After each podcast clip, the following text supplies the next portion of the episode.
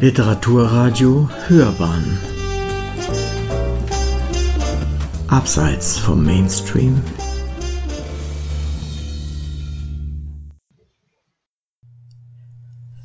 Judentum im Werk von Ludwig Ganghofer von Peter Zeug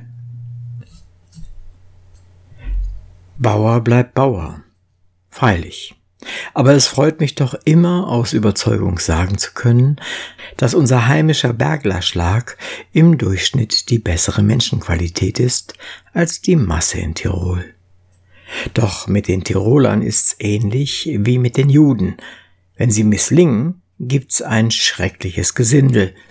Macht sie aber der Herrgott in einer guten Stunde lebendig, dann entsteht menschlich etwas ganz Vollendetes. Die Relektüre von Texten unter dem Aspekt der Darstellung von Juden und jüdischen Stoffen oder Motiven ermöglicht einen neuen Blick auf den Schriftsteller Ludwig Ganghofer. Schon im ersten Band Buch der Kindheit seiner zwischen 1909 und 1911 erschienenen Autobiografie Lebenslauf eines Optimisten fällt folgendes positives Urteil über Juden von ihm auf. Man rühmt den Familiensinn der Juden, ihre Treue, ihre Not des Lebens und auch das Grab überdauernde Kindesliebe. Dieser kostbare Besitz der jüdischen Familie quillt aus keiner Eigenart der Rasse. Nein, ich war zehn Jahre Journalist in Wien. Da lernt man Juden kennen sehr viele. Und ich habe gefunden, dass in jüdischen Familien alle Wichtigkeiten der Menschwerdung vor den Kindern viel natürlicher und verständlicher genommen und besprochen werden, als die verkrüppelte Sittlichkeit unserer christlich-arischen Kultur das zulässt. Die jüdischen Väter und Mütter genießen in der tieferen Liebe ihrer Kinder die Frucht des Vernünftigen. Dass Ganghofer kein Antisemit wie sein Freund und Schriftstellerkollege Ludwig Thoma war, ist allgemein bekannt. Mehr noch wurde ihm im Nationalsozialismus das abwertende Schlagwort eines Philosemiten zuteil. Wiederholt tritt er mit der bekannten schleimigen und verlogenen Rührseligkeit, wie sie in der Zeit des Liberalismus in Mode war, für die Juden ein. Seine Werke wurden nicht besser, sondern schlechter. Das zeigt sich besonders in seinen Kriegsschriften. Warum dies so und nicht anders war und auch nicht anders sein konnte, ist nicht schwer herauszufinden. Als Grund wird in der antisemitischen Wochenzeitung Der Stürmer, aus der dieses Zitat unter der Überschrift Jud und Dichter, die beiden Ganghofer waren mit Jüdinnen verheiratet, stammt Ganghofers Heirat mit der angeblichen Jüdin Katinka Engel genannt. Dessen ungeachtet ist in der Ganghofer Forschung immer wieder betont worden, dass infolge des geschichtlichen Vakuums von Ganghofers Erzählwelten, mit Ausnahme der historischen Romane und der damit einhergehenden Versatzstücke aus der Heimatkunstideologie, die oft erzählerisch geschickt inszenierte indirekte Diffamierung von vielem, was fremd oder ausländisch ist, resultiere. Mit der konstruierten Gegenwelt von Hochwald und dörflicher Idylle leistet er dem Eskapismus und der Zivilisationskritik seiner bürgerlichen Leser Vorschub und unterstützt die restaurativen Ideen der Heimatkunstbewegung.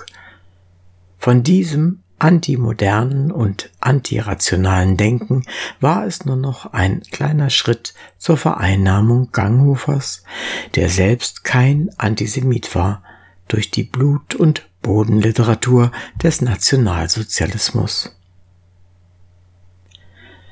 Ganz so weit muss man jedoch nicht gehen, sobald man dem Dichter einräumt, sich innerhalb seiner Romane gegen den Antisemitismus seiner Zeit zu stellen. Der jüdische Arzt Simeon Levita in Das große Jagen aber auch die jeweils nur in Episoden auftretenden jüdischen Personen der Romane Das Gottesleben und Der laufende Berg erscheinen zwar in zuweilen überscharfer Charakterisierung als gehetzte Kreaturen, jedoch grundsätzlich in betont positivem Licht. Im Folgenden wird von diesen jüdischen Figuren noch stärker die Rede sein. Doch zunächst soll von Ganghofers Positionierung gegen den Antisemitismus gesprochen werden. Begonnen hat Ludwig Ganghofer bekanntlich mit idealisierenden Heimatstücken. Vorbild war ihm der österreichische Volksstücksdramatiker Ludwig Anzengruber, den er während seines Aufenthaltes in Wien als Dramaturg am Ringtheater kennenlernte. Überliefert ist von Ganghofers Zeitgenossen, Biograf und Freund Vinzenz Ciavacci eine Begegnung, die Ganghofer einen Tag vor der Aufführung seines Stücks Der Herrgottschnitzer von Ammergau machte. Obwohl er Anzengruber nicht überreden kann, der Premiere seines Stücks beizuwohnen, wann er Stück sehen will, schreibe ich mir selber ans. So Anzengruber, wird er von diesem ein paar Tage später auf offener Straße angesprochen und mit allem Respekt für sein Stück bedacht. Die ersten herzlichen Worte des Meisters werden schließlich mit dem letzten aller Worte von Ganghofer quittiert. Im Auftrag des Journalisten- und Schriftstellervereins Concordia übernimmt er im Dezember 1889 die schmerzliche Aufgabe, den Nachruf am Grabe Anzengrubers zu halten. Darin spricht Ganghofer auch vom Jenseits in hypothetischer Form, was ihm von den Klerikalen den Vorwurf der Gotteslästerung einbringt. Und er positioniert sich gegen den Versuch klerikaler Blätter in ihren Nachrufen, Ludwig Anzengruber für die damals in Gang geratene antisemitische Strömung zu reklamieren, worauf sich seine folgenden Worte beziehen. So groß wie der Dichter so groß war auch in ihm der Streiter, der Kämpfer für alles Recht, für alles Gute und Edle, für Licht und Freiheit und für das Glück des Volkes, das er liebte und das er wie kein zweiter zu schildern wusste in seiner Lust und seinem Jammer. So steht sein Bild vor unserer Seele, und mit zornigem Staunen müssen wir jenes traurigen Mutes gedenken, mit dem sich die Verleumdung heranwagt an seine Sohlen. Er, der einen Pfarrer von Kirchfeld schuf, diesen Prosa der volkstümlichen Bühne. Er, der seines Lebens beste Jahre dahingab im Kampfe um Gewissensfreiheit und menschliche Duldung. Er sollte das Ergebnis seines Lebens die Blüte seines Schaffens mit eigener Hand zerstört, mit eigenen Lippen verlästert haben, um sich an die Seite jener rohen Unduldsamkeit zu stellen, an die Seite jener moralischen Verwilderung, die unserer Zeit den finsteren Stempel vergangener Jahrhunderte aufzudrücken sucht? Es hieße jene Verleumdung ehren, wollte ich sie entkräften an diesem Grab. Und dieser Hingeschiedene, dem wir der Ehrenletzte heute noch nicht erweisen, bedarf keines Anwalts. Was er geschaffen, spricht am lautesten für ihn. Tatsächlich wird man im Hinblick auf Anzengruber etwas Vorsicht walten lassen müssen, wenn man den Antisemitismus in seinem dramatischen Scherz von 1878, der Kevke Jud, Tragödie mit zwei Vorspielen und fünf Akten, mitbedenkt. Im Hinblick auf Ganghofer scheint der Fall dagegen klarer zu liegen. Er versäumte es in seiner Grabrede nicht, seine politische Einstellung einfließen zu lassen, stellte ein Leben nach dem Tode in Frage und den Antisemitismus als veraltet hin. Die Geistlichkeit verlangte von dem Konservativen, das vor den Reichsrat zu bringen, aber mehr als eine Rüge erreichte man damals, zu stark war bereits die liberale und sozialdemokratische Gesinnung im österreichischen Parlament nicht mehr. Die Figur des Juden als helfende Instanz. Rufe. 1897 erscheint Ganghofers Hochlandroman Der laufende Berg. In ihm wird die verheerende Gewalt der Natur dargestellt, die sich Bahn bricht und über die Bewohner eines kleinen Dorfes kommt. Zu Beginn ergibt sich noch ein trügerisch idyllisches Bergbild, das im weiteren Verlauf von Hunderten von Rissen und Klüften und schlammigen Pfützen, aus denen quirlende Luftblasen aufstiegen, ausgehöhlt wird. Das unterirdisch auslaufende Wasser des Almsees wäscht den Berg langsam aus. Und natürlich, wenn das Wasser und drinnen ein Loch ausgeschwemmt hat, muss der obere Boden nachsinken. Mit verheerenden Folgen. Die besten Wiesen frisst er, der Berg nämlich, den schönsten Wald streicht er wie Butter aufs Brot und ein Häusel ums andere schluckt er. Es kommt, wie es kommen muss. Der Bergsturz mit nachfolgender Flutkatastrophe bringt Verderben, aber auch eine gewisse positive Entwicklung innerhalb der Dorfgemeinschaft. Die fleißigen, armen Bergbauern wie der Simmerauer können sich retten. Der protzige, verschuldete Großbauer Purtscheller geht zugrunde. Aus dem liederlichen Dorfschmied und Musikus, dem Dachsenschorsch, wird ein braver Mann. Ungerechtigkeiten, wie sie dem Dorfjuden Rufel widerfahren, werden von Ganghofer bewusst angesprochen und menschlich in Szene gesetzt. Rufel ist eine verkürzte Namensform des Erzengels Raphael. Diesem kommt als Schutzpatron der Reisenden aber auch der Dachdecker und Bergleute eine heilende Bedeutung zu. Das hebräische Raphael bzw. Rabbach heißt Gott heilt die Seele. Ganghofer lässt Rufel bei seinem ersten Auftreten wie auf Wanderschaft erscheinen. Draußen auf der Straße sah er, Schorschel einen alten jüdischen Händler vorübergehen, ein gebeugtes, eingeschrumpftes Männchen im langen, abgeschabten Rock, einen Kleidersack auf dem Rücken, ein paar Lammfelle über dem Arm. Später im Haus Purcellers wird der Eindruck seiner Unstetigkeit noch verdeutlicht, wenn Rufel mit einem Hackenstock zwischen den Knien auf dem Sessel sitzt während Sacktuch und Schlappmütze aus dem langen Rock heraushängen. Seinen Zwerchsack hat er drunten im Flur unter die Treppe geschoben. Eine Erklärung für seine Erscheinung hat Rufel selbst parat. Aber da wirtschaften sie, die Leute, schlecht und dann brauchen sie Geld und Geld und Geld und da heißt es, Ruffele, leih mir, Ruffele, borg mir, Ruffele, gib mir Geld, Ruffele hint und Ruffele vorn. Und richtig, der Ruffele lässt sich beschwatzen und lauft sich die alten Füßwund und treibt das Geld auf. Ruffels schwerer Zwerchsack findet seine metaphorische Entsprechung in dem Sack voll Grobheiten, den er bekommt, sobald er wieder von den Leuten weggeht. Und warum? Weil ich nach Recht und Pflicht bissel mahnen muss. Dabei will er doch nur helfen und dafür sorgen, dass die Leute, die mir geschenkt haben, ihr Vertrauen zur richtigen Zeit mit Zinsen ihr Geld wiederkriegen und er will gute Ratschläge erteilen.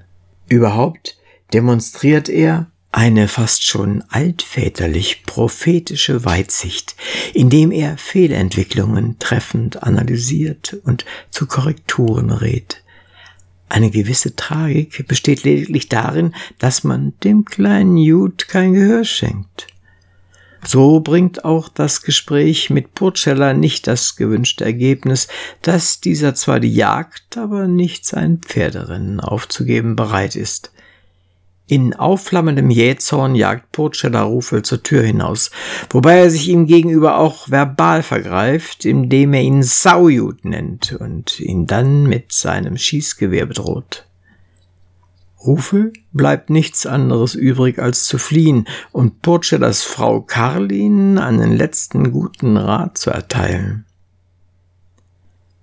Scheu blickt er über die Treppe hinab. Aber nehmen Sie noch einen Rat von Rufele.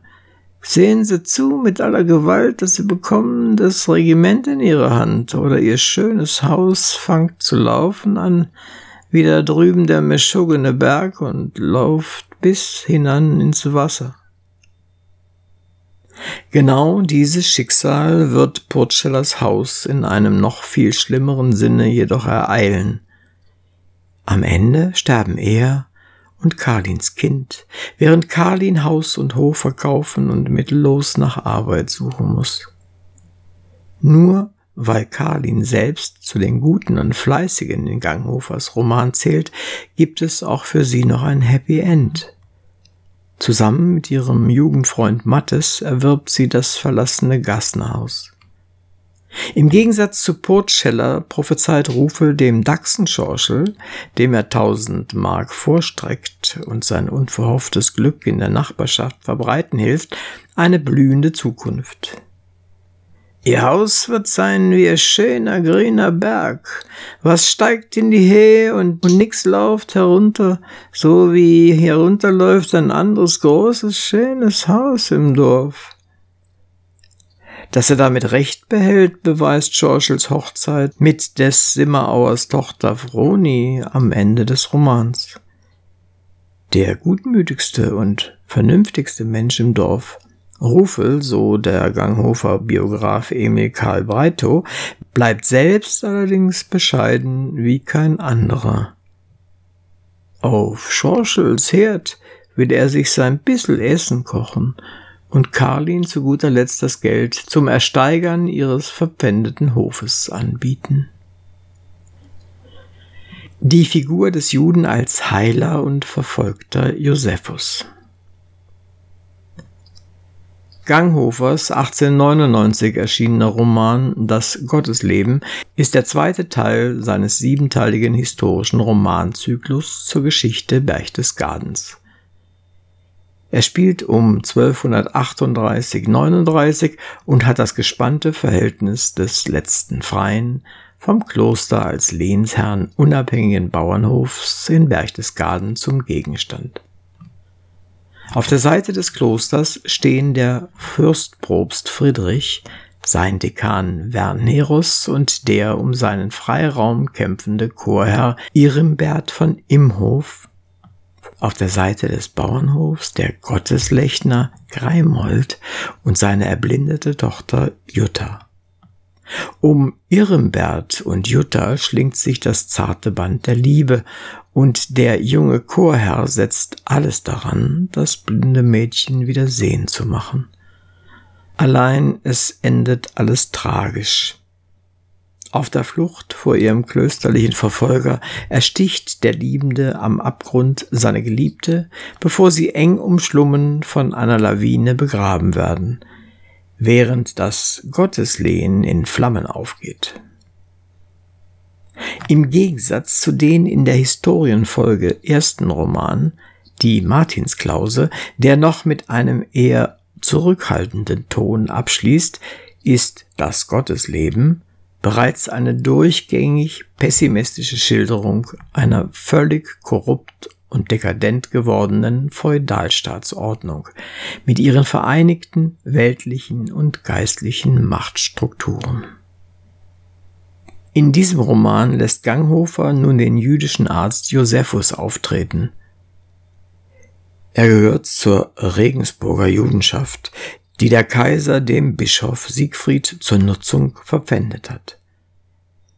Bei Josephus erstem Auftritt am verabredeten Michaelitag wird schon seine ganze Ambivalenz und Tragik an seinen äußerlichen Attributen sichtbar. Wobei es Ganghofer nicht so genau mit der historischen Wahrheit nimmt, zumal er Josephus mit einem erst seit 1365 nachweislichen gelben Judenfleck kennzeichnet und ihm mit der hohen Pelzmütze und dem langen braunen Rock eher das Erscheinungsbild eines polnischen Kaftanjuden des 19. Jahrhunderts als eines mit trichterartigem Judentum im frühen Mittelalter ausgestatteten, bunt gekleideten jüdischen Minnesängers verleiht. Der Reiter war über die Brücke gekommen, verhielt das Maultier und blickte suchend umher. Es war ein Mann mit bleichem und ernstem Gesicht, das ein schwarzer Bart umkräuselte. Seine Augen waren klar und klug, doch sie hatten einen scheuen Blick. Sein Rücken war gekrümmt, als wäre ihm die Demut in den Knochen erstarrt. Er trug eine hohe Pelzmütze und einen langen braunen Rock mit dem gelben Judenfleck. Vor seinen Knien hing ein Zwerchsack über dem Sattelknauf.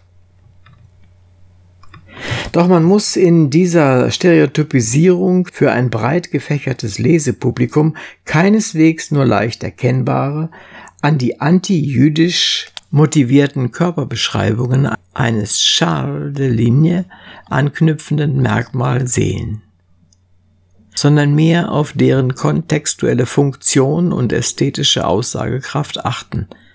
Denn es geht um mehr als nur die Darstellung eines verfolgten Juden, der die Anfeindungen seiner nichtjüdischen Umwelt, insbesondere der Magd Helgard, dulden muss.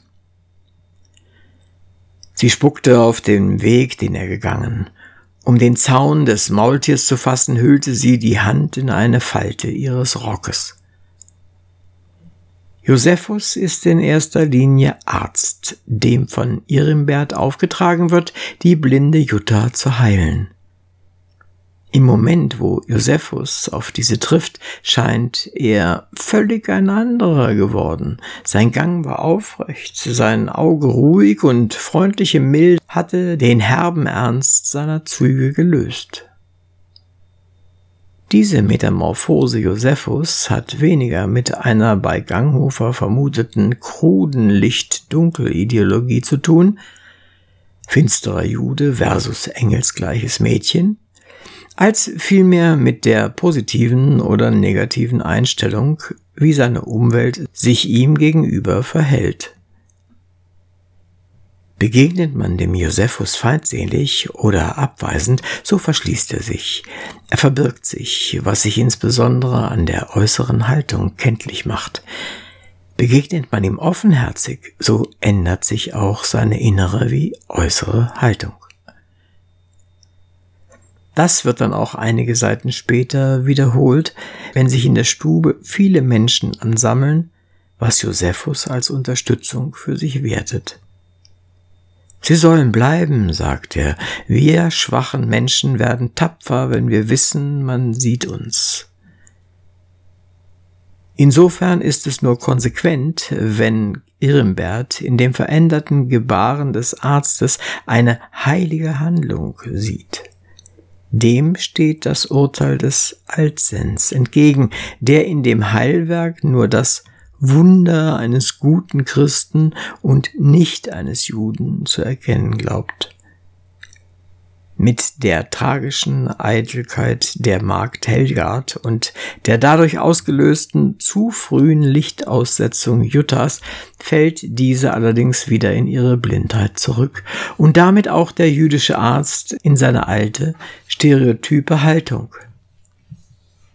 Da schien er wieder jener ernste Josephus geworden, mit gekrümmtem Rücken, mit scheuem Blick, der ängstlich von einem Gesicht zum anderen glitt. Josephus weiß, wem die Stunde der Verfolgung geschlagen hat, und er flieht. Die Sennen des Gotteslehens versuchen ihn und sein Maultier zu steinigen. Irimbert erkennt in dem Juden einen Bruder im Geiste, dessen unverschuldetes Leiden er mit dem Seinen parallelisiert indem er dabei das für Juden im Mittelalterliche typische antisemitische Klischee der Brunnenvergiftung metaphorisch bedient und für sich und Josephus als ungerechten bzw. sinnlosen Vorwurf disqualifiziert, beweist er einmal mehr die humane Tragweite seines gerechten Urteils.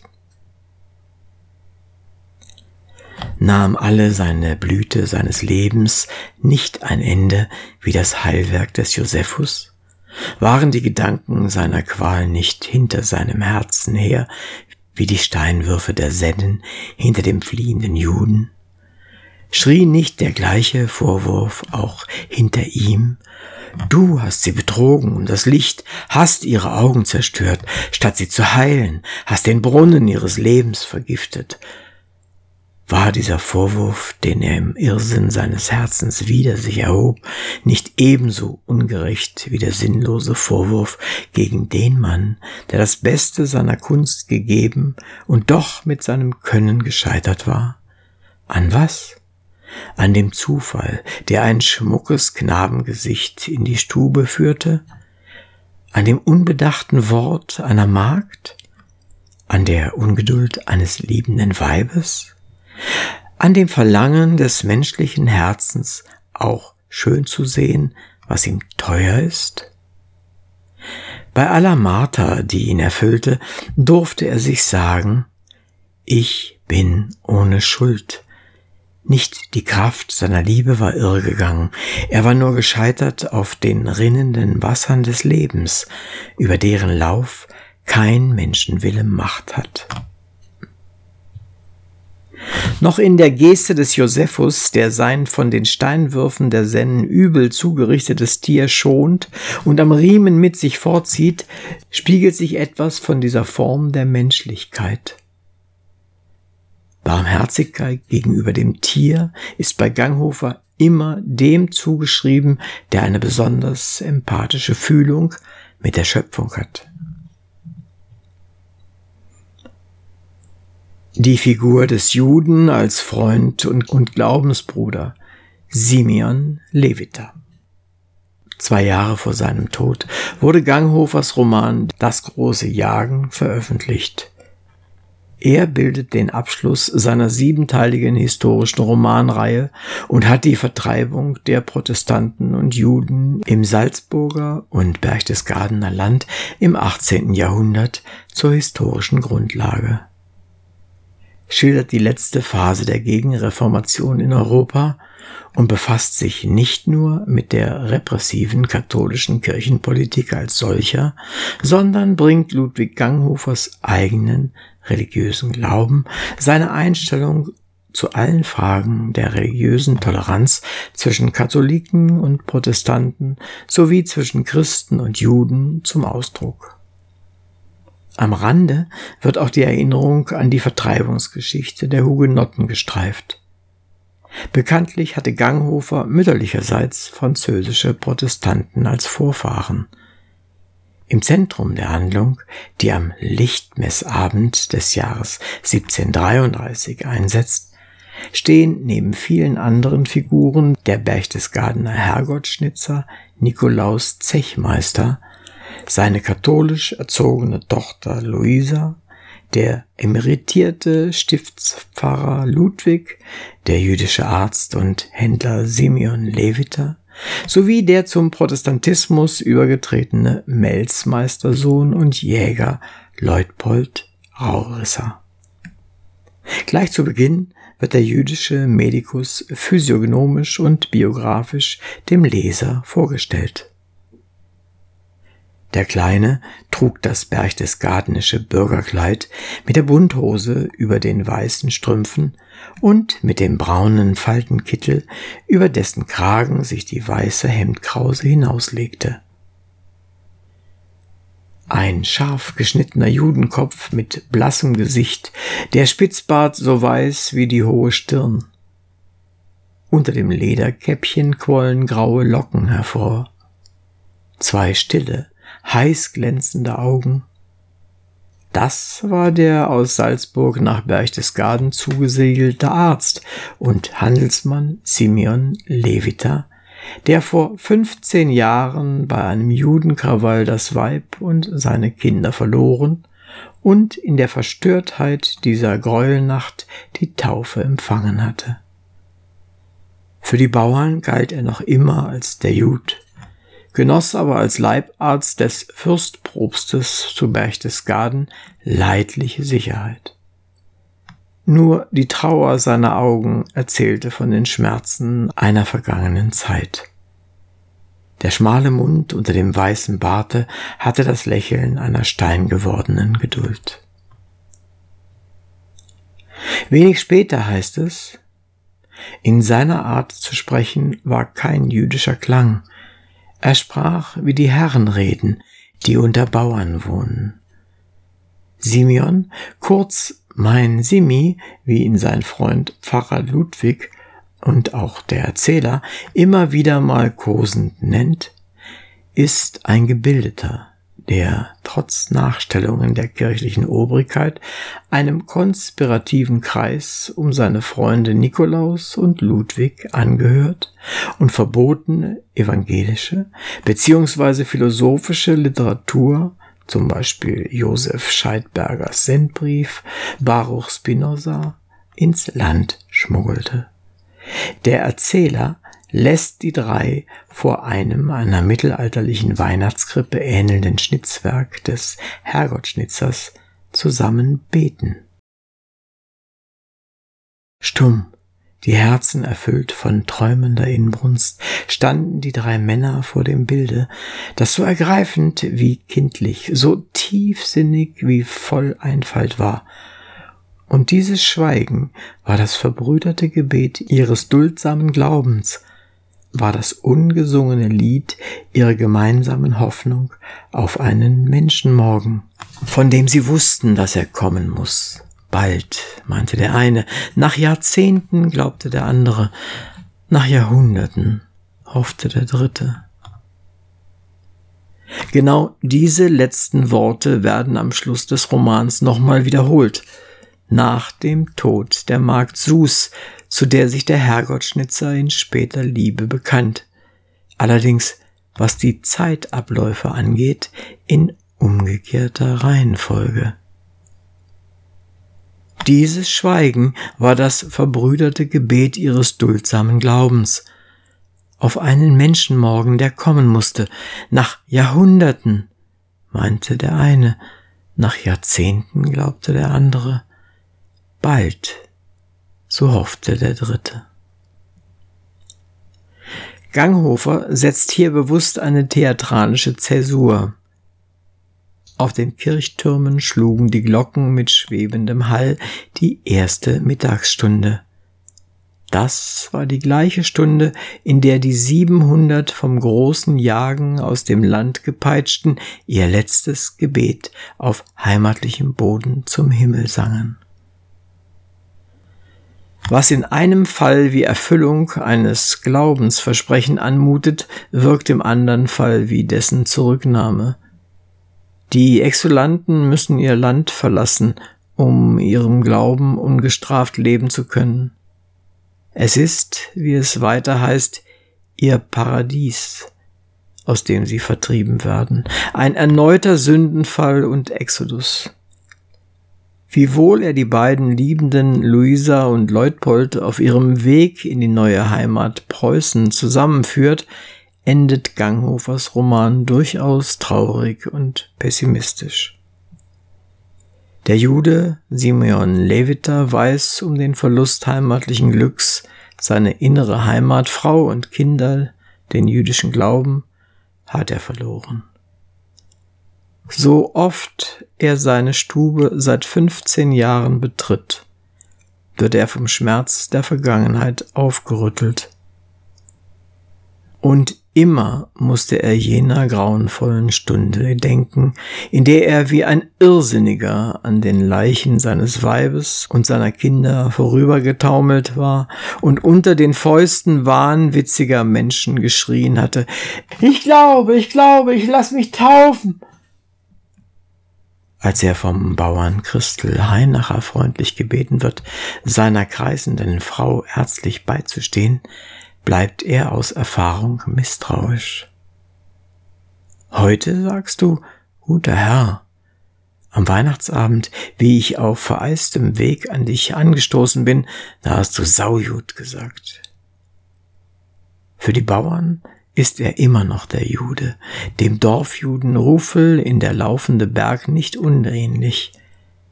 Das ändert sich auch wenig, nachdem Leviter dem einen siamesischen Zwilling, den Heinachers Frau, tot gebiert, aus Erbarmen für den Christel Heinacher ihre Nottaufe gegeben hat.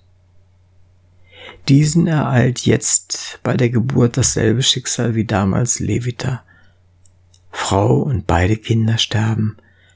Der Fürstbischof und die Seinen erfahren von dem in ihren Augen unrühmlichen Akt. Levita, murrt Herr von Grunsdorf erschrocken.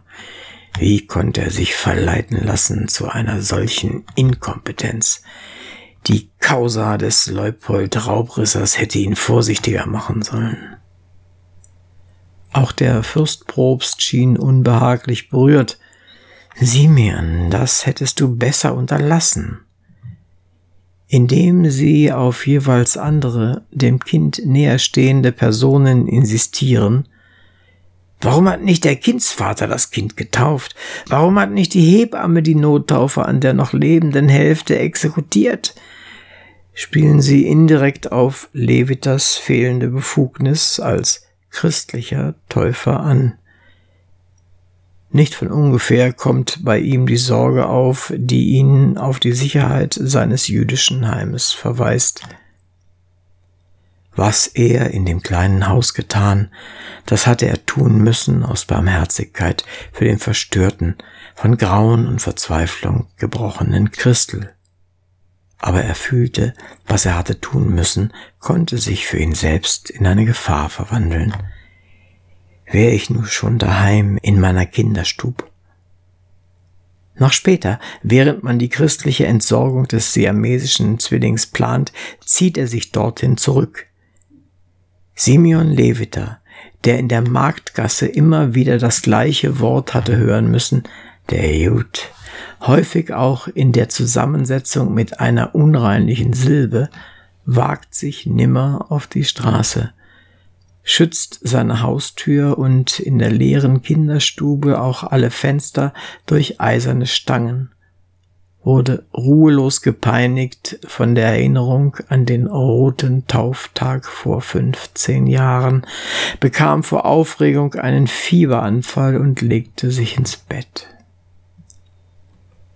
Einzig der Umstand, dass Levitas ärztliche und intellektuelle Fähigkeiten immer wieder in Anspruch genommen werden, von Mutter Gesünder, von Hiesel Schneck und vom Landrichter Rink sowie von Pfarrer Ludwig und so weiter, macht ihn gewissermaßen unentbehrlich. Für den Roman insgesamt ist er jedoch bereits zu einer stillen, Sympathie einfordernden Größe herangewachsen. Sie hörten Judentum im Werk von Ludwig Ganghofer von Peter Zeug. Es las Uwe Kulnig.